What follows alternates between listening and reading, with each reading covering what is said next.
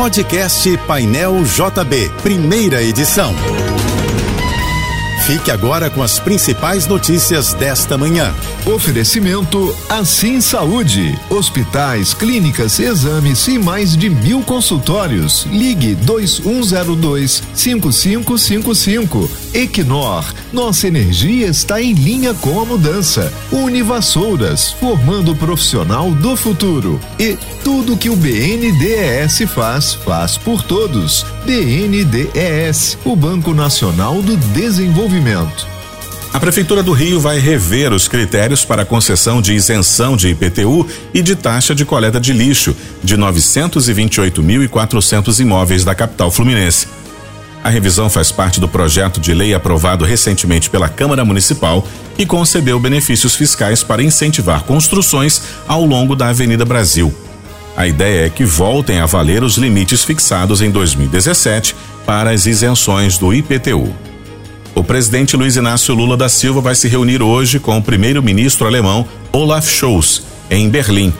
A expectativa é que sejam assinados acordos que estão sendo discutidos há alguns meses em áreas como agricultura, bioeconomia, saúde, tecnologia, inovação e meio ambiente. O acordo comercial entre o Mercosul e a União Europeia também será tema das conversas entre os dois líderes. Lula volta ao Brasil a tempo de recepcionar os chefes de Estado do Mercosul para a reunião da cúpula no Rio de Janeiro na quarta-feira. O Comitê Olímpico Brasileiro divulgou os nomes dos atletas que vão disputar o Prêmio Brasil Olímpico deste ano. A disputa no feminino tem a tenista Bia Haddad, a ginasta Rebeca Andrade e a dupla Ana Patrícia e Duda do vôlei de praia. Concorrem ao prêmio masculino o surfista Felipe Toledo, o mesa tenista Hugo Calderano e o atirador esportivo Marcos da Almeida. Os vencedores serão conhecidos numa festa que vai acontecer no próximo dia 15 na Cidade das Artes, na Barra da Tijuca. O COB já abriu a votação popular para o Prêmio Atleta da Torcida, que é escolhido através do site do comitê. A cidade do Rio vai sediar a partir de hoje uma série de encontros relacionados à cúpula semestral do Mercosul. Até amanhã serão realizadas reuniões com representantes da sociedade civil. A cúpula do Mercosul vai ser dividida em três momentos: a cúpula social, hoje e amanhã, a reunião do Conselho do Mercado Comum, na quarta-feira, para discutir formas de integração e desenvolvimento da América do Sul, e a cúpula de líderes, no dia seguinte. O evento será realizado no Museu da Manhã, na Praça Mauá. Em razão disso, o espaço não abrirá para visitação entre amanhã e quinta-feira. Quem for aos cinemas de 125 cidades do Brasil entre quinta-feira desta semana e o próximo dia 15, verá um filme de 29 segundos com alerta sobre os riscos do glaucoma, a causa mais comum da cegueira irreversível no mundo.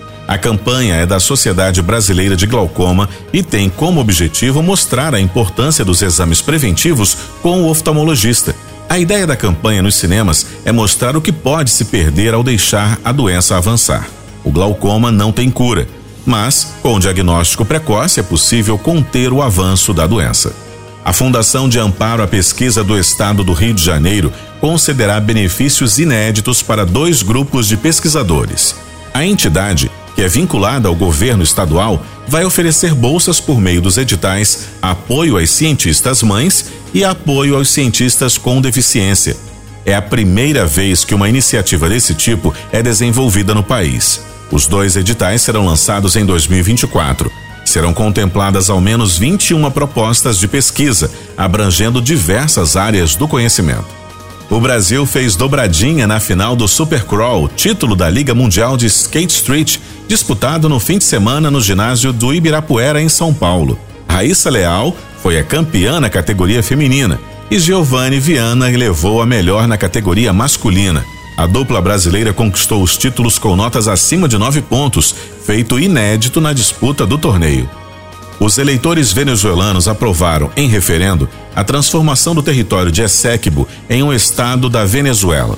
A região pertence oficialmente à Guiana desde 1899, mas é reivindicada pela nação vizinha.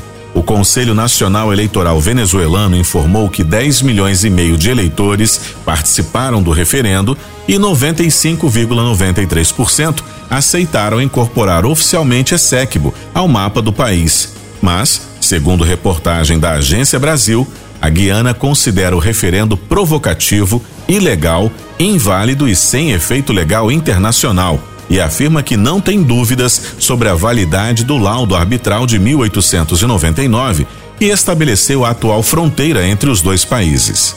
O Ministério da Saúde vai lançar hoje um assistente virtual no WhatsApp para tirar dúvidas sobre as vacinas aplicadas no Brasil. O chatbot, que é um robô que simula uma interação com outra pessoa, vai divulgar a política nacional de imunização do país e desmentir notícias falsas sobre as doses. O assistente virtual sobre vacinas também vai prestar informações sobre o horário de funcionamento dos postos de saúde e a marcação de consultas pelo aplicativo Conect SUS. Para ter acesso ao conteúdo, é necessário adicionar o número 61 99381 8399 na agenda do celular e em seguida mandar uma mensagem no WhatsApp para este contato. Você ouviu o podcast Painel JB, primeira edição.